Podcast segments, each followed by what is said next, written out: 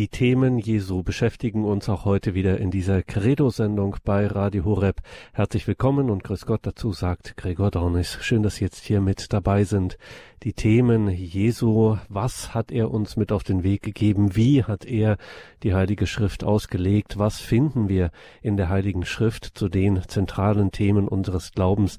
Das legt uns in einem regelmäßigen Rhythmus, meistens sind das alle zwei Wochen, der Arzt und Missionar Dr. Ricardo Febres Landauro aus. Er ist Teil einer Jüngergemeinschaft, einer wachsenden Jüngergemeinschaft von Feuerstrom, so nennt die sich feuerstrom.com, ist der Online-Auftritt und es gibt auch einen YouTube-Kanal, einen Facebook-Auftritt, Instagram etc. Können Sie alles nachschauen in den Details zu dieser Sendung im Tagesprogramm auf horeb.org und es gibt auch ein ganz aktuelles, frisches Buch auf der Website feuerstrom.com. Wir heißen Kinder Gottes und sind es. Ein Buch über Identität kann man da auch kostenfrei beziehen. Heute geht es weiter mit der Betrachtung eines der zentralen Themen unseres Glaubens, der Themen Jesu, und das ist der Glaube selbst. Was finden wir da? Was ist das Geheimnis? Was ist der tiefere Grund unseres Glaubens? Da sind wir sehr gespannt, was uns Dr. Febres Landauro dazu zu sagen hat. Er ist uns nun über eine Internetleitung verbunden. Grüße Gott, guten Abend, Dr. Febres. Einen schönen guten Abend. Herr Dorn, es ist mir eine große Freude, hier wieder bei Ihnen sein zu dürfen. Vielen herzlichen Dank für die Einladung. Ja, und vielen herzlichen Dank, dass Sie sich die Zeit nehmen, jetzt hier eine Stunde in der Radiofamilie von Radio Maria und Radio Horeb.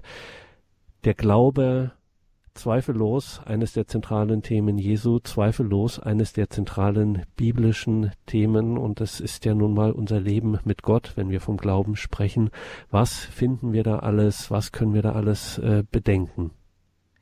In der Heiligen Schrift finden wir ein Reichtum, ein, ein wahrhaftiges Reichtum an dem, was Glaube bedeutet. Vielleicht fangen wir mit einem Gebet an Allmächtiger Vater, wir kommen vor dir. Wir sind deine Kinder. Du hast uns gerufen, Herr, aus dieser Welt und hast uns dein eigen genannt. Herr, du siehst, ich bin nicht würdig, zu deinen Kindern zu sprechen. Du siehst, sie schenken dir jetzt ihre Zeit, ihr Gehör. Ich bitte dich, Herr, dass du ihre Herzen jetzt mit dem Geist deiner Liebe, mit dem Geist deiner Einsicht, deiner Erkenntnis erfüllst, damit sie jene Worte hören, gütige Vater, die aus deinem Herzen fließen. Maria, Mama, Mutter Gottes, Mutter der Kirche, unsere Mama, bete für uns. Amen.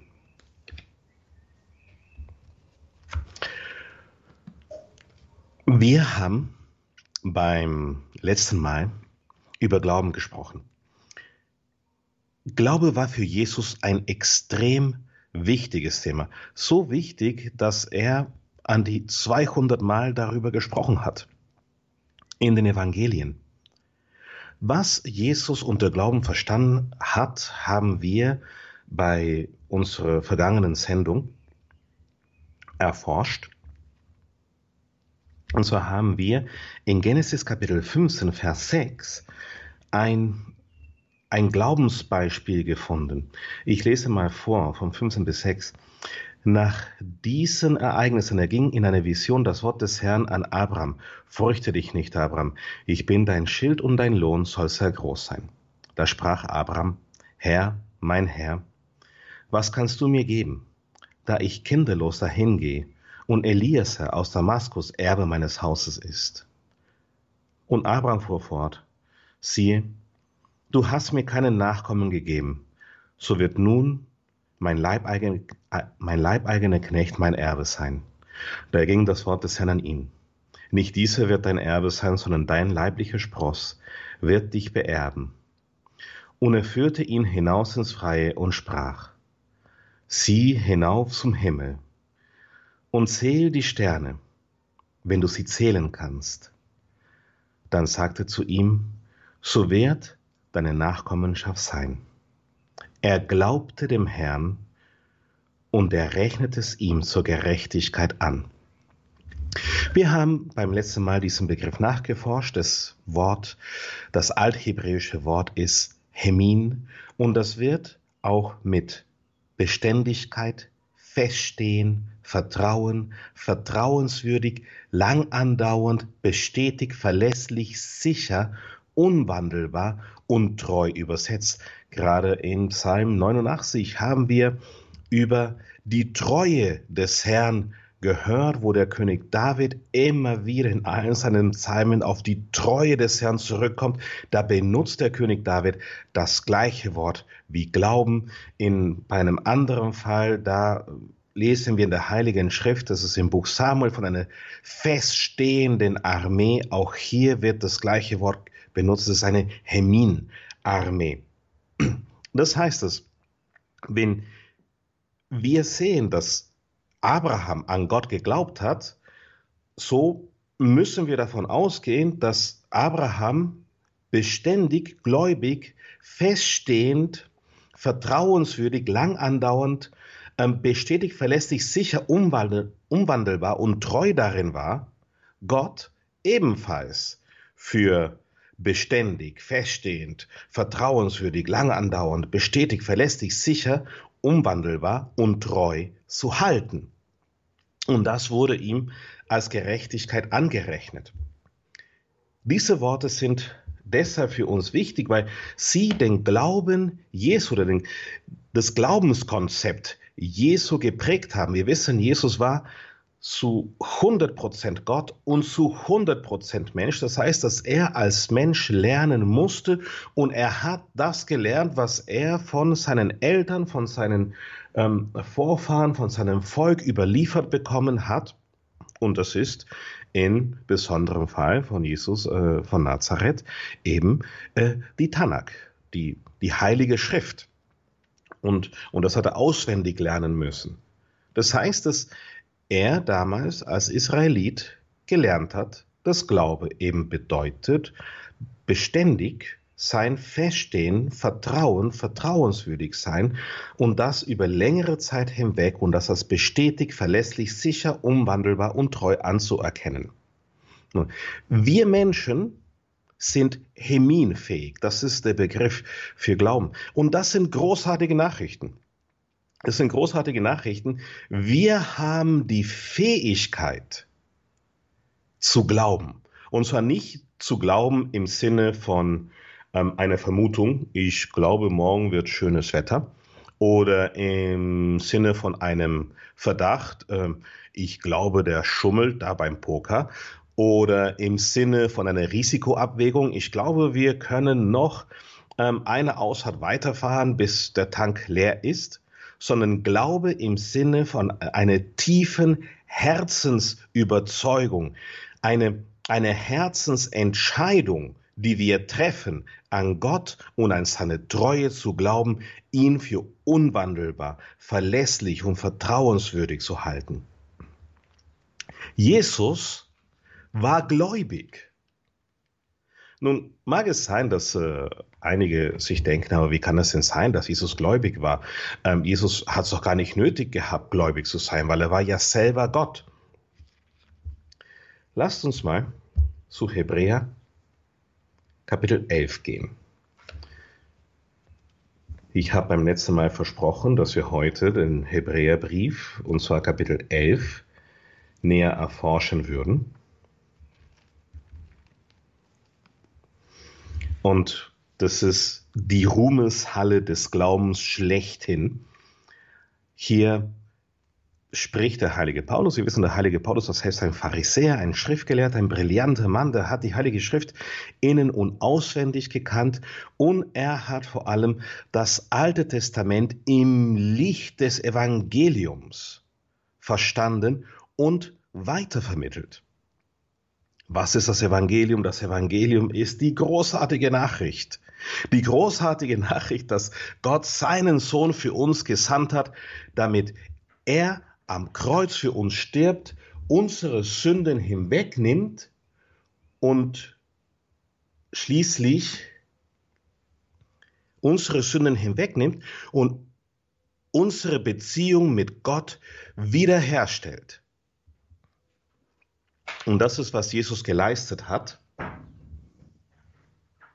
Und das ist das Evangelium. Bei uns hier auf Radio Horeb, Radio Maria gibt es nämlich keine schlechten Nachrichten zu hören, da gibt es nur gute Nachrichten zu hören. Ähm, und zwar die viel zu gute Nachricht. Das ist eine Nachricht, das ist so, so schön, es kann nur wahr sein. Das menschliche Herz hat die Fähigkeit, Wahrheit zu erkennen. Und die Wahrheit, die wir in unseren Herzen erkennen, unser Herz gibt Zeugnis dafür, dass das, was wir hören, die Wahrheit ist. Unser Herz gibt Zeugnis da, dafür, dass wenn wir das Evangelium hören, dass, dass das wahr ist, das Wort Gottes, was, was der Herr uns vermitteln will. Das Wort Gottes lässt Glauben in unseren Herzen entstehen. Glaube kommt durch das Hören des Wortes Gottes. Aber ich gehe mal zu Hebräer 11. Glaube aber bedeutet, die Substanz des Erhofften, der Beweis von dem, was man nicht sieht. Der äh, Papst Benedikt XVI., unser verstorbener Papst, Gott hab ihn selig. Ähm, er hat in einem Brief geschrieben, dass ähm, es schade ist, dass in der Einheitsübersetzung die Substantive nicht übersetzt wurden. In der Einheitsübersetzung finden wir, Glaube ist das feste Vertrauen auf das Erhoffte, ähm, ein Überzeugtsein von dem, was man nicht sieht. Aber was da eigentlich im Altgriechischen steht, ist, ähm, sind die Worte Hypostas und Elenchos. Wir wissen, Paulus war ein Zeltmacher. Was ist eine Hypostasis? Das ist eine Grundlage, Substanz, äh, ein Stoff. Das ist ähm, eine Basis. Zum Beispiel ist die Hypostasis von einem hölzernen Tisch das Holz selbst. So ist der Glaube Substanz, die Hypostasis von dem, was wir erhoffen. Glaube und Hoffnung funktionieren nach dem Verfasser des Hebräerbriefes immer zusammen.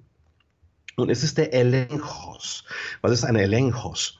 Elenchos ist der Beweis oder die Eigentumsurkunde, zum Beispiel ähm, der, ähm, in Österreich ist es der Typenschein eines Fahrzeugs, in Deutschland ist es ein Fahrzeugbrief. Das ist der Elenkos, der Beweis, dass, dass dieses Auto jemandem gehört. Glaube ist der Beweis von dem, was wir nicht sehen. Und ich springe mal über zu Vers 6. Ohne Glauben aber ist es unmöglich, Gott zu gefallen. Ohne Glauben aber ist es unmöglich, Gott zu gefallen. Denn wer zu Gott kommt, muss glauben, dass er ist und dass er jenen, die ihn suchen, ihren Lohn geben wird. Jesus hat Gott gefallen. Wenn das Wort Gottes wahr ist, ohne Glauben ist es unmöglich, Gott zu gefallen, dann müssen wir sehr wohl davon ausgehen, dass Jesus selbst gläubig war. Wir gehen zu Matthäus 3, 6. Matthäus 3, 16. Als aber Jesus getauft war, stieg er sogleich aus dem Wasser. Da öffnete sich der Himmel, und er sah den Geist Gottes wie eine Taube herabschweben und auf sich kommen, und eine Stimme aus dem Himmel sprach, dies ist mein geliebter Sohn, an dem ich Gefallen gefunden habe. Gott der Vater hat gesehen, dass Jesus an ihn glaubt. Und zwar nicht an ihn glaubt im Sinne von, mm, ich glaube, da ist Gott, sondern im Sinne dessen, Jesus hat seinen Vater für beständig, feststehend, vertrauenswürdig, ähm, verlässlich, unwandelbar, treu gehalten. Er ist mir treu. Und das ist der Glaube, zu dem wir eingeladen sind. Jesus hat geglaubt. Wir sind wieder beim Hebräerbrief, weil wir verstehen wollen, wie Jesus geglaubt hat. Ich lese weiter. Durch einen solchen Glauben haben ja die Alten ein gutes Zeugnis erhalten. Durch Glauben erkennen wir, dass die Welt durch Gottes Wort gebildet wurde und dass aus Unsichtbarem das Sichtbare entstanden ist. Der heilige Paulus äh, schlägt hier eine ganz andere, ein ganz anderes Weltbild vor. Allzu oft sind wir dabei, dem Sichtbaren mehr Glauben zu schenken wie dem Unsichtbaren. Aber das ist nicht die richtige Reihenfolge, weil zuerst war das Unsichtbare da und daraus ist das Sichtbare geworden. Das heißt, das Unsichtbare ist über dem Sichtbaren. Das Unsichtbare ist mächtiger wie das Sichtbare. Durch Glauben brachte Abel Gott ein wertvolleres Opfer dar als kein. Durch ihn erhielt er das Zeugnis, gerecht zu sein, indem Gott es bei seinen Gaben bezeugte, und durch ihn redet er noch, obwohl er gestorben ist.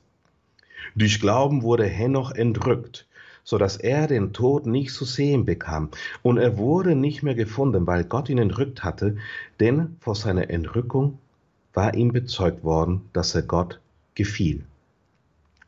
Auch das ist eine ganz interessante Geschichte. Henoch, von ihm sind vielleicht zwei Sätze in der Heiligen Schrift. Das ist im Buch Genesis. Henoch wurde 363 Jahre alt, so in etwa. Ähm, er hat äh, diese Söhne gezeugt. Er wandelte mit Gott und dann war er nicht mehr, weil Gott ihn aufgenommen hatte. Ende der Geschichte. Was ist Glauben? Gehen mit Gott. Wir gehen in der Gegenwart Gottes. Wir sind uns der Gegenwart Gottes immer bewusst. Wir schauen zu ihm. Aber Richie, Gott ist doch allgegenwärtig, er ist immer bei uns. Ja, das ist sicher, ähm, sicherlich so. Gott ist immer bei uns. Aber wir sind im Herzen nicht immer bei Gott. Und um Glaube ist, wenn, wenn wir beständig, zuverlässig, ähm, verlässlich, sicher, umwandelbar, treu darin sind, bei ihm im Herzen zu sein. Und dann kommt Vers 6, was Sie hier gerade gelesen haben, ohne Glauben aber ist es unmöglich, Gott zu gefallen. Denn wer zu Gott kommt, muss glauben, dass er ist und dass er denen, die ihn suchen, ihren Lohn geben wird. Durch Glauben wurde Noah offenbart, was noch nicht zu sehen war, und er baute umsichtig eine Arche zur Rettung seiner Familie. Durch ihn sprach er der Welt das Urteil und wurde Erbe der Gerechtigkeit, die aus dem Glauben kommt. Durch Glauben gehorchte Abraham dem Ruf wegzuziehen an einen Ort, dem er zum Erbe erhalten sollte, und er zog weg, ohne zu wissen, wohin es ging. Durch Glauben ließ er sich als Fremde im Land der Verheißung wie in der Fremde nieder und wohnte mit Isaac und Jakob, den Miterben derselben Verheißung, in Zelten. Denn er erwartete die Stadt mit den festen Grundmauer, deren Planer und Baumeister Gott ist. Durch Glauben empfing selbst Sarah die Unfruchtbare noch Kraft, Mutter zu werden, trotz ihres Alters, weil sie den für treu hielt, der die Verheißung gegeben hatte. Und das ist der erste Vers, wo wir ganz, ganz unleugbar klar das übernatürliche Eingreifen Gottes im Leben eines Menschen sehen. Weil bis dahin können wir sagen, na ja, und äh, der Abraham hat irgendwie auf sein Herz gehört und ist woanders hingegangen. Ähm, oder der Abel, der, der war ebenso fromm und deshalb hat er das Opfer gebracht. Da hat der Herr hier direkt ein Wunder vollbracht. Er hat Abraham und Sarah in hohem Alter ein Kind geschenkt. Und wir möchten wissen, wie das jetzt genau funktioniert hat. Wir gehen zu Römer Kapitel 4, Vers 17. Es geht hier um die Glaubensauffassung Jesu. Wie hat Jesus Glaube verstanden?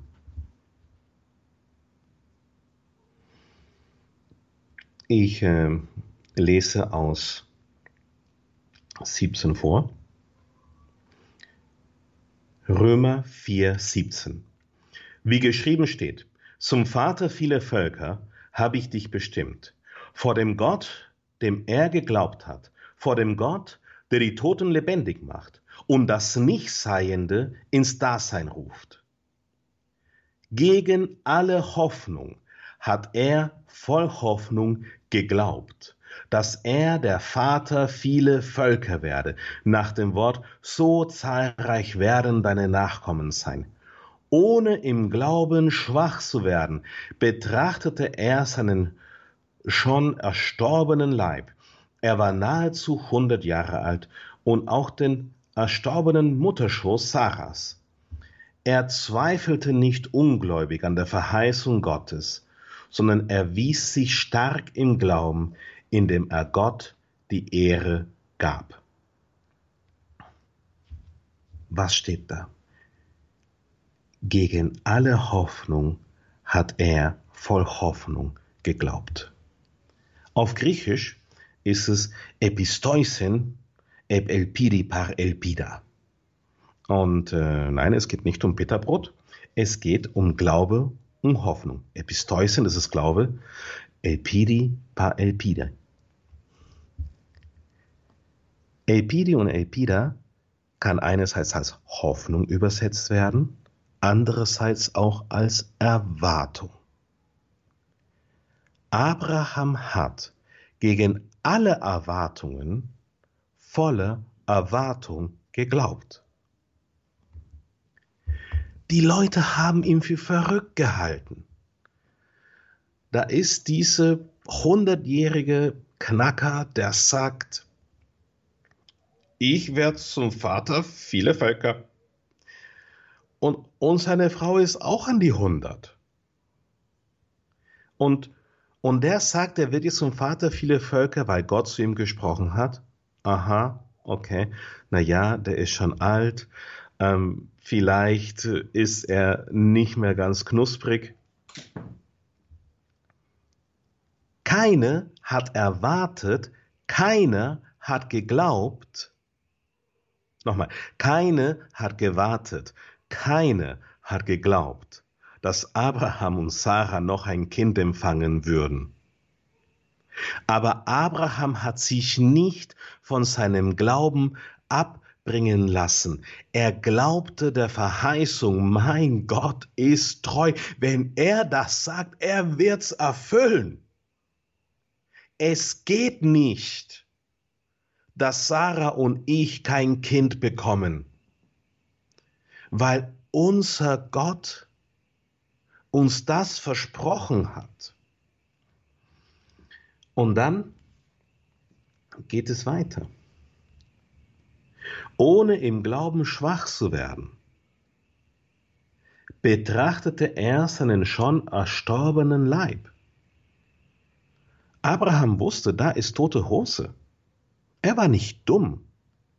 Er hat die Tatsache nicht geleugnet. Er war sich sehr wohl dessen bewusst, also Herr, du wirst da wohl ein Wunder machen müssen, damit es funktioniert mit dem Blümchen und den Bienchen. Er wusste, das geht nicht rein physisch.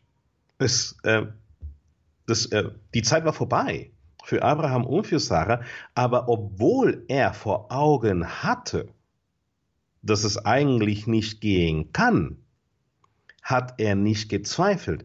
Ich gehe zurück zu Hebräer 11.1. Es ist die Substanz des Erhofften, der Beweis von dem, was wir nicht sehen. Er zweifelte nicht ungläubig an der Verheißung Gottes. Das altgriechische Wort für Zweifeln ist auch irre spannend. Diakritien. Das ist wörtlich übersetzt herumurteilen. Wir haben das Verb kritisieren von diesem Urteilen. Diakritien, herum, äh, herumkritisieren, herumurteilen. Also er herumurteilte, er herumkritisierte nicht ungläubig an der Verheißung Gottes, sondern er wies sie stark im Glauben, indem er Gott die Ehre gab. Das Wort für Ehre. Wir finden hier das gleiche Wort wie im Magnificat. Groß sein lässt meine Seele den Herrn. Wer lässt wen oder was groß sein? Die Seele der Jungfrau lässt wen den Herrn groß sein. Nicht falsch verstehen. Gott ist unendlich groß. Er ist weder auf die Seele der Jungfrau noch auf dein oder meine oder die Seele von sonst jemand angewiesen, um groß zu sein. Aber wenn wir an Gott denken, wenn wir Gott betrachten, halten wir ihn für größer wie die Probleme, wie die Verfolgungen, wie die Drangsale, die uns umgeben? Weil oftmals denken wir, ja, ich, ich, ich habe gebetet, dass der Herr mir hilft, aber ich habe immer noch diese Probleme. Was ist dann größer in deinem Herzen? Die Probleme oder der Glaube an deinen Herrn? Eigentlich sollte es genau umgekehrt sein. Ich habe noch diese Herausforderungen, diese Probleme, diese ähm, Dinge, die ich bewältigen will in meinem Leben. Ich sehe sie noch, aber ich habe gebetet. Und ich bin mir sicher, mein Gott, der mir treu ist, der wird seine Gnade in meinem Leben walten lassen. Warum? Weil er es versprochen hat. Mehr dazu gleich. Wir gehen zurück zum Hebräerbrief.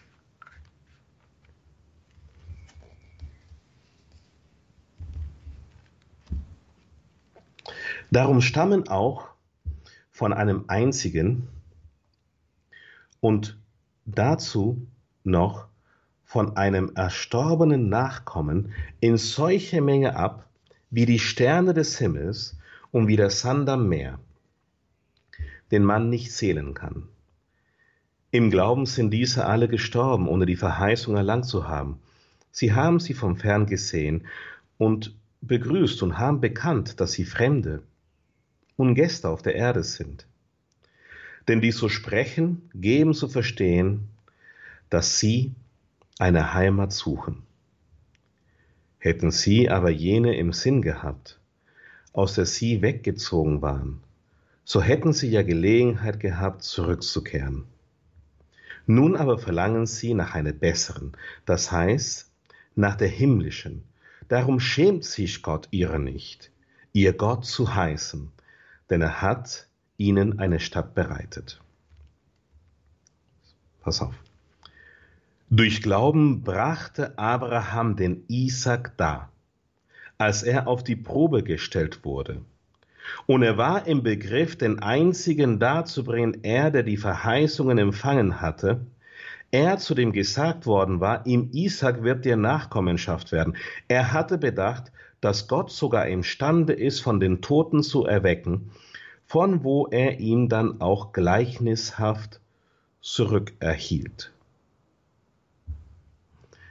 Wir haben oft dieses Bild vom Abraham vor Augen, wo er vor Leid und Sorge und Angst weinend den Berg hochgeht mit dem Isaac und sich denkt, oh nein, ich muss jetzt meinen einzigen Sohn opfern. Aber im Hebräerbrief steht es ganz, äh, ganz anders. Er hatte bedacht, dass Gott sogar imstande ist, ihn von den Toten zu erwecken. Das heißt, für ihn war sonnenklar, ich werde mit meinem Sohn Isaac da den Berg hinaufsteigen, ich werde ihn dann opfern, aufopfern und ich meine, ein, ein Opfer bringen zu den Zeiten Abrahams, das war ja äh, eine, eine Metzgergeschichte. Da hat man das Tier wirklich aufschneiden müssen und aushöhlen müssen und in Stücke zerteilen müssen. Aber für, für Abraham war sonnenklar, ich, ich komme mit meinem Sohn wieder runter. Weil Gott hat mir versprochen, dass er mir durch den Isaac Nachkommenschaft verleihen würde. Wir gehen zu Genesis Kapitel 22. Nach diesen Ereignissen stellte Gott Abraham auf die Probe und sagte zu ihm, Abraham, Abraham, er antwortete, hier bin ich. Eine sehr gläubige Haltung. Da sprach er, nimm deinen Sohn, deinen einzigen, den du lieb hast, den Isaac, und geh in das Land Moria und bringe ihn dort auf einem der Berge, den ich dir bezeichnen werde als Brandopfer da. Das war die Maßgabe Gottes an Abraham. Abraham stand früh am Morgen auf, sattelte seinen Esel. Das ist so vorbildlich. Kein Zweifel, kein, na ja, war das jetzt wirklich vom Herrn oder war das jetzt vielleicht woanders her oder habe ich mir das eingebildet? Nein, ähm, stand früh am Morgen auf, sattelte seinen Esel, nahm zwei Knechte mit sich und seinen Sohn Isaac. Nachdem er Holz für das Brandopfer gespalten hatte, brach er auf und begab sich zu dem Ort, der ihm Gott genannt hatte. Am dritten Tag erhob Abraham seine Augen und sah den Ort von ferne. Da sagte Abraham zu den Knechten, hör genau hin, bleibt mit dem Esel hier. Ich und der Junge wollen dorthin gehen, um anzubeten. Dann kehren wir zu euch zurück. Dann kehren wir zu euch zurück. Abraham hat seine Knechte nicht angelogen. Er hat es nicht nötig. Für ihn war es klar, ich gehe mit meinem Isaac den Berg hinauf, dann werde ich ihn aufopfern und dann wird Gott ein Wunder vollbringen und dann werde ich mit meinem Isaac wieder den Berg hinuntergehen ich kehre zurück. Das ist Glaube. Das war der Glaube Abrahams und das ist der Glaube, der, der Jesus als Kind vermittelt wurde von seinen Eltern. Das ist der Glaube, der Jesus in der Heiligen Schrift gelernt hat. Ich lese weiter aus dem Hebräerbrief. Durch Glauben segnete auch Isaac Jakob und Esau im Hinblick auf künftige Dinge. Durch Glauben segnete Jakob sterbend jeden der Söhne jo Josefs und zeigte sich über die Spitze seines, seines Stammes. Durch Glauben erinnerte sich Josef bei seinem Tod an den Auszug der Söhne Israels und gab Anordnungen wegen seiner Gebeine. Durch Glauben wurde Mose nach der Geburt drei Monate lang von den Eltern verborgen, weil sie sahen, dass er ein schönes Kind war und weil sie sich vor dem Befehl des Königs nicht fürchteten. Durch Glauben weigerte sich Mose, als er erwachsen war, Sohn einer Pharaonentochter zu heißen. Er wollte sich lieber zusammen mit dem Volk Gottes misshandeln lassen, als einen flüchtigen Genuss der Sünde zu haben. Er hielt die Schmach des Messias für einen größeren Reichtum als die Schätze Ägyptens, denn er sah auf die künftige Belohnung. Durch Glauben verließ er Ägypten, ohne den Zorn des Königs zu fürchten, denn er hielt standhaft aus, als sehe er den Unsichtbaren. Durch Glauben vollzog er das Pascha und die Besprengung mit Blut, damit der Verderber ihre Erstgeburt nicht anrührte. Durch Glauben durchschnitten sie das rote, durchschritten sie das Rote Meer wie über trockenes Land, während die Ägypter, als sie es gleichfalls versuchten, verschlungen wurden. Durch Glauben fielen die Mauern Jerichos, nachdem man sieben Tage lang um sie herumgezogen war. Durch Glauben kam Rahab die Dirne nicht zusammen mit den Ungehorsamen um, dass sie die Kundschafter friedlich aufgenommen hatte. Um was soll ich noch sagen? Die Zeit würde mir fehlen, wollte ich erzählen von Gideon, Barak, Simson, Jiltach, David und Samuel und den Propheten, die durch Glauben Königreiche niederkämpften, Gerechtigkeit übten, Verheißungen erlangten, Löwenrachen stopften, Feuersglut löschten, der Schärfe des Schwertes entrannen, aus Schwäche wieder zu Kräften kamen, Helden wurden im Krieg, fremde Schlachtreihen zum Wanken brachten. Frauen erhielten durch Auferstehung ihre Toten wieder, andere aber wurden auf die Folter gespannt und nahmen die Freilassung nicht an, um eine bessere Auferstehung zu erlangen. Wieder andere haben Spott und Geißelhiebe, dazu noch Fesseln und Kerker erduldet. Sie wurden gesteinigt, verbrannt, zersägt, starben den Tod durch Schwert, zogen in Schafspelzen und Ziegenfällen umher, darbend, geängstigt, misshandelt. Sie, deren die Welt nicht wert war, irrten umher in Einöden und Gebirgen, in Höhlen und Klüften der Erde. Doch sie alle, die durch den Glauben ein rühmliches Zeugnis erlangten, haben nicht die Verheißung davongetragen, weil Gott für uns, das sind wir gemeint, für uns etwas Besseres in Aussicht genommen hatte. Sie sollten eben nicht ohne uns zur Vollendung gelangen. Die Helden, die Heiligen, die Propheten des Alten Testamentes kommen durch uns, durch die Kirche Jesu Christi zur Vollendung. Nun ist die Frage, wie hat Jesus denn nun diesen Glauben, den er gelernt hat, in seinem Leben umgesetzt?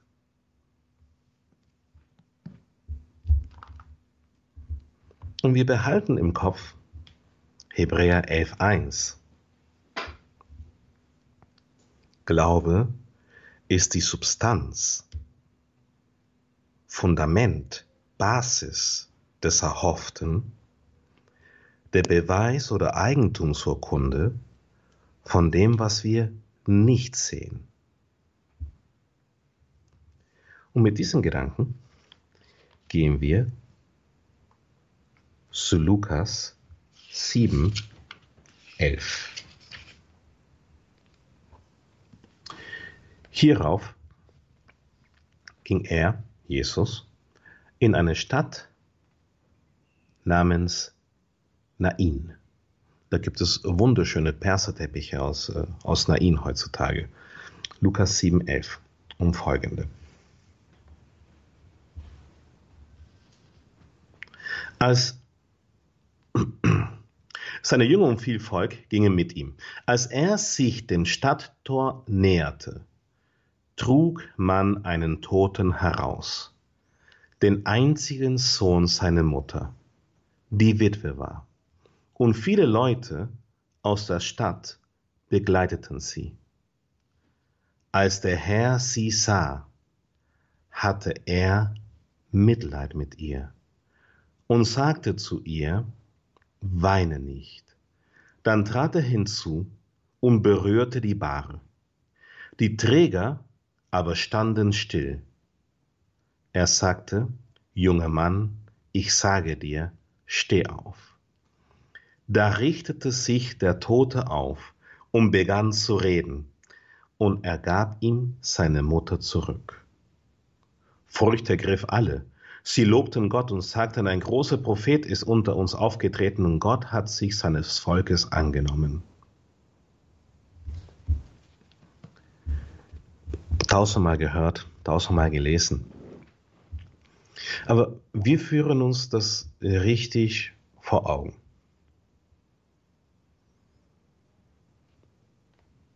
Vielleicht war es die erste Totenauferweckung Jesu. Wir wissen es nicht. Vielleicht hat Jesus auch zu anderen Zeitpunkten Tote auferweckt. Aber wie dem auch sei, es gab im Leben Jesu die erste Totenauferweckung, die er jemals vollbrachte. Wie konnte er wissen, dass der Tote wirklich auferstehen würde? Er konnte es nicht wissen. Wissen, natürliches Wissen, ist definiert als ein Inhalt, ähm, ein Sachverhalt, den wir in unserer Erfahrung erkannt haben, als Erfahrungswert äh, angesammelt haben und aufgrund dieses Erfahrungswertes können wir das als Wissen bezeichnen. Natürliches menschliches Wissen bezieht sich immer auf das, was wir erfahren haben. Wir wurden nicht wissend geboren. Wir mussten ähm, lernen, wie Mathematik funktioniert. Wir mussten die, ähm, die Rechtschreibung lernen in der Schule, äh, lesen lernen. Wie haben wir das gelernt? Wir haben Erfahrungen mit dem Sachverhalt, mit den Buchstaben, mit den, ähm, mit, mit den Zahlen, mit den unterschiedlichen mathematischen Zeichen. Wir haben Erfahrungen gemacht und so haben wir uns dieses Wissen ähm, angeeignet. Und eine Sache, was äh, ich mir nur schwer vorstellen kann, ist, wie Jesus als junger Mann sich so ein bisschen unsicher fühlte und dann so im Friedhof vielleicht ausprobiert hat, den einen oder anderen äh, Toten aufzuerwecken und schauen, ob das klappt. Und dann irgendwann mal hat er den Hang rausgehabt und dann konnte er die Toten auferwecken. Ich, ich denke, dass es nicht so war. Ich denke, dass Jesus in dem Moment, das ist meine Überzeugung, geglaubt hat, dass der Vater das vollbringen würde, worum er bittet. Und das ist Glaube. Diese, damals dachten die Menschen nicht, oh, das ist ja Jesus, der Sohn Gottes, der, die zweite Person der Dreifaltigkeit. Für die Menschen damals in Israel war Jesus eine von ihnen. Und dieser Mann, dieser unbekannte Mann aus einer fremden Stadt kommt jetzt hier in die Stadt Nain und er hält einen Trauerzug an. Stell dir das mal vor. Würdest du deine Hand vor einen Trauerzug ausstrecken und sagen, nee, Moment mal. Und um woher hatte er die Motivation dazu? Er hatte Mitleid. Er hat sich erbarmt. Ursprung des Glaubens ist die Liebe Gottes. Es ist aus seiner Liebe heraus, dass wir glauben können. Wir gehen zu Lukas 13. Substanz des Erhofften, Beweis, Eigentumsurkunde von dem, was man nicht sieht. Hebräer 11.1 wir gehen jetzt und wir lesen Lukas 13, 10 bis 13.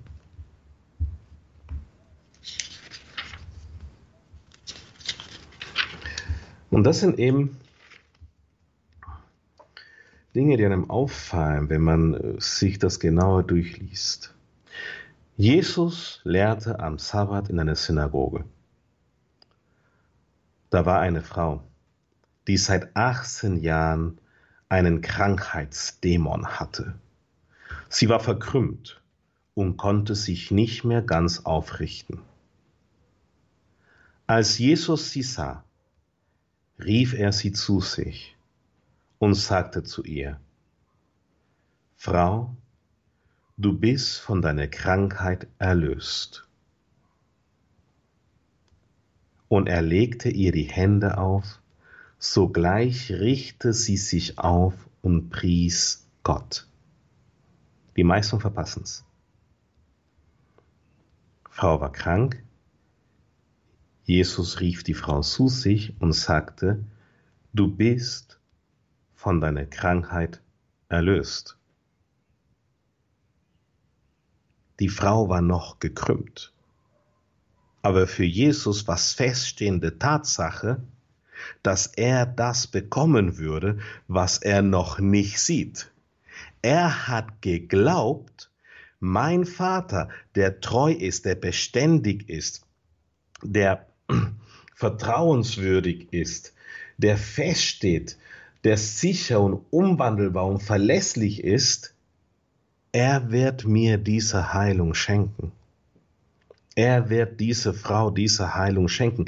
Er wird diesen Krankheitsdämon den Gar ausmachen. Sie ist schon erlöst. Du bist schon erlöst. Und erst dann, nachdem er voll Überzeugung bekundet hat, du bist bereits erlöst, legte er ihr die Hände auf. Und dann richtete sie sich, sie sich auf. Weitere Beispiele des Glaubens Jesu. Ein sehr schönes Beispiel finden wir in, in allen vier Evangelien, das ist die Speisung der 5000. Und das muss für die Evangelisten wirklich beeindruckend gewesen sein, weil es wirklich in allen vier Evangelien vorzufinden ist, es gibt einige Wunder, die sind nur in zwei oder drei Evangelien vorzufinden. Das finden wir in all, alle vier Evangelien. Ähm, ich lese aus dem Johannes Evangelium.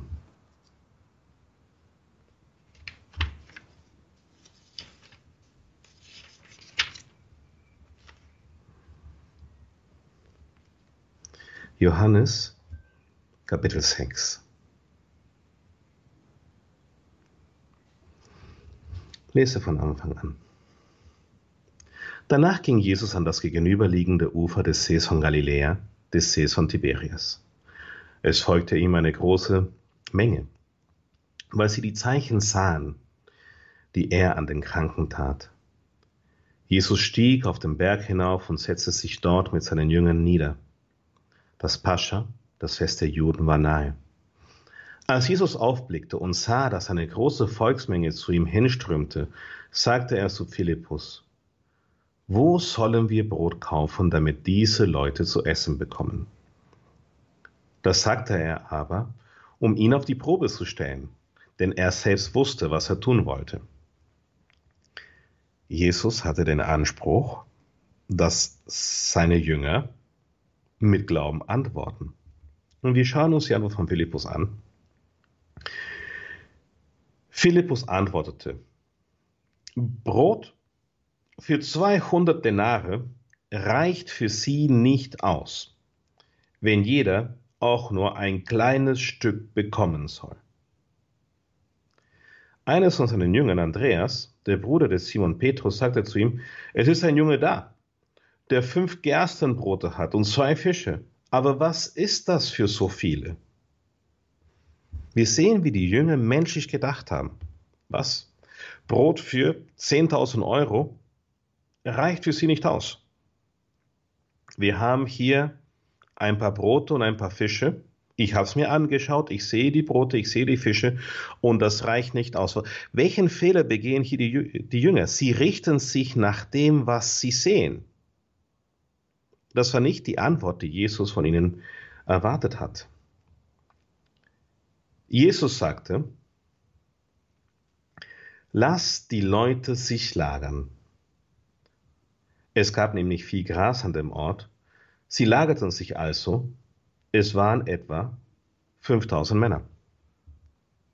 Jesus hat nicht gezweifelt. Da kamen die Jünger an mit ein paar Brote, ein paar Fische und Jesus sagte, sagten, sie sollen sich zum Essen bereit machen. Sie sollen sich setzen und die sollen sich vorbereiten, weil es gibt gleich was zu essen.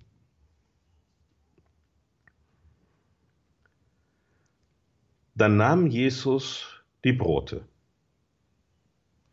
sprach das Dankgebet und verteilte sie an die Lagernden, ebenso auch von den Fischen, so viel sie wollten. Und das ist wieder so eine Sache, wo ganz leicht verpasst wird. Jesus hat nicht mit lauter Stimme zum Himmel gerufen, O Vater, bitte erbarme dich hier deines armen Volkes, die haben so einen Hunger und die haben so wenige Fische und so wenig Brot, so strecke deine Hand hinaus und vermehre diese Fische. Das war nicht, wie Jesus gebetet hat. Jesus glaubte von Anfang an, Vater, ich weiß, du wirst diese Menschen zu essen geben. Danke für dieses Brot. Danke für diese Fische. Danke, dass du sie satt gemacht hast. Vielleicht kann ich es noch nicht sehen.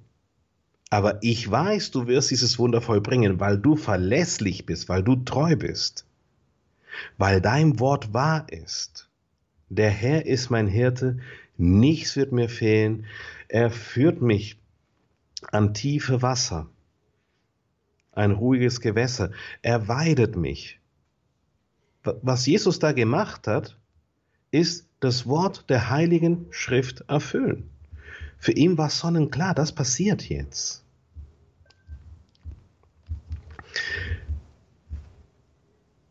Nun weiß ich, dass viele sich denken, aber Richie, das sind ja ganz komische Ideen, die du da sagst. Meinst du wirklich, dass wir glauben können? Ja, wir können glauben. Wir haben die Fähigkeit zu glauben. Und das gehört zum tiefsten urchristlichen Bekenntnis unserer Kirche. Ich lese aus dem römischen Katechismus.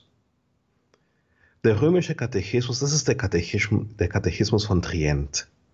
Das ist der, der tridentinische Katechismus. Das ist ein Dokument, das ist 500 Jahre alt. Und zwar Katechismus Romanus, Teil 1, Kapitel 2, Artikel 13. Ich lese vor.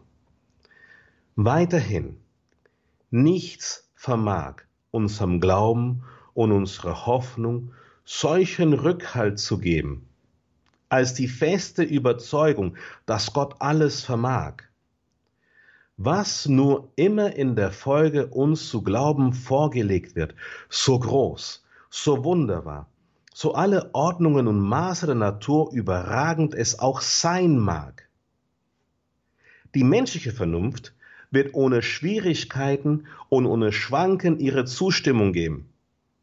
Habt ihr gehört? Die menschliche Vernunft ist dazu da, ohne Schwierigkeiten und ohne Schwanken dem Glauben Zustimmung zu geben, wenn sie einmal die Lehre von Gottes Allmacht voll verstanden hat. Mehr noch, sie wird umso williger glauben, je erhabener die Wahrheiten sind, die Gottes Mund offenbart.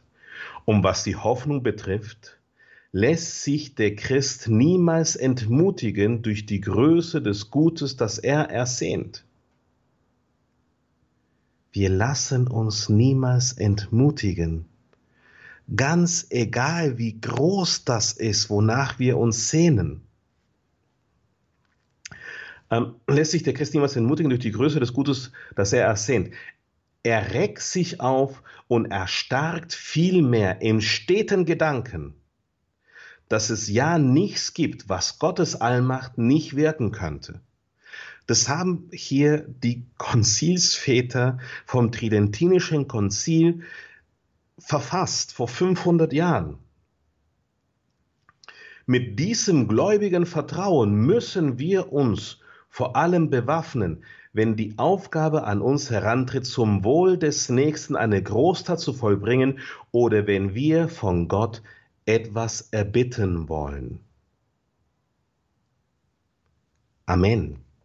Ich lese aus dem Katechismus der römisch-katholischen Kirche. Das ist der moderne, der neue Katechismus, jetzt aus dem 20. Jahrhundert.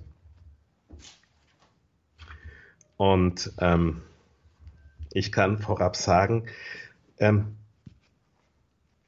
das ist mindestens genauso hochwertig. Katechismus der katholischen Kirche. Artikel 2610. Im Gebet zum Vater dankt Jesus, noch bevor er dessen Gaben empfängt. Ha? Im Gebet zum Vater dankt Jesus, noch bevor er dessen Gaben empfängt. So lehrt er uns in derselben kindlichen Kühnheit, im gleichen kindlichen Mut zu handeln. Alles, worum ihr betet und bittet, glaubt nur, dass ihr es schon erhalten habt. Matthäus 11, 24. Dies macht die Kraft des Gebetes aus, denn alles kann, wer glaubt. Markus 9, 23. Und in diesem Glauben nicht zweifelt. So sehr Jesus über den Unglauben seiner Angehörigen und die Kleingläubigen unter seinen Jüngern betrübt ist, so sehr ist er auch von Bewunderung erfüllt über den großen Glauben des römischen Hauptmanns und der kananäischen Frau.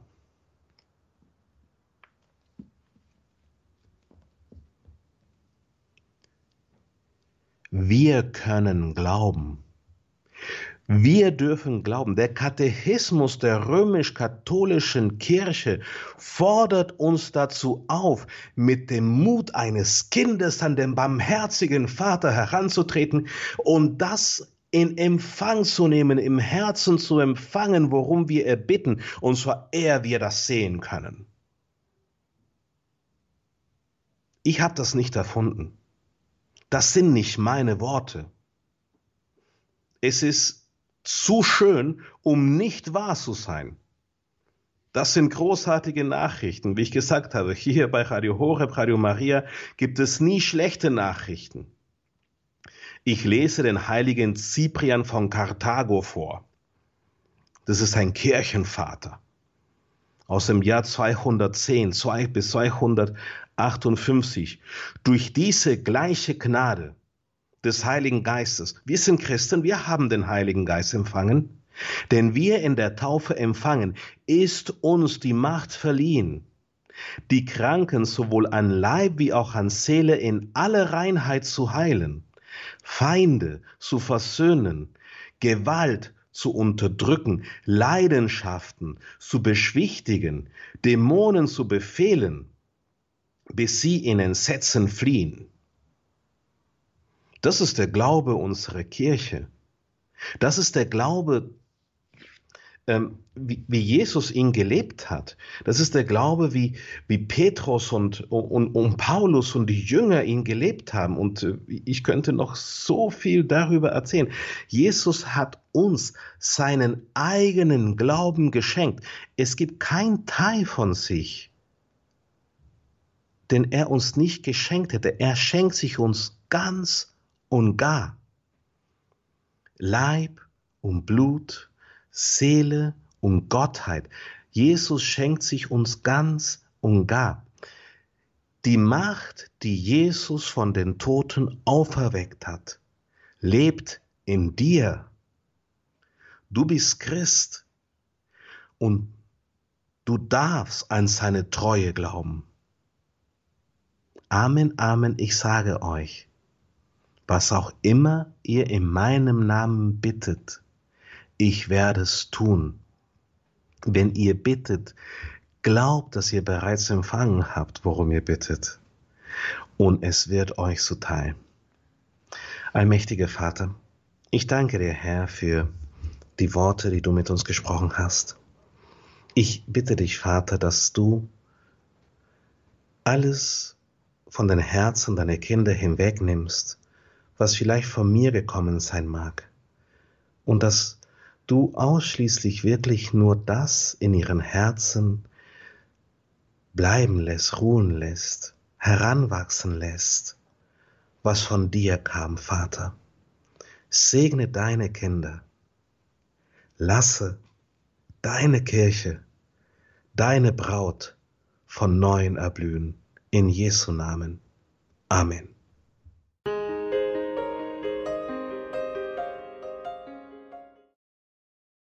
In der heutigen Credo-Sendung hörten Sie wieder Dr. Ricardo Febres Landauro vom Missionsportal von der Jüngergemeinschaft Feuerstrom mit seiner Reihe zu den Themen Jesu. Es ging um den Glauben.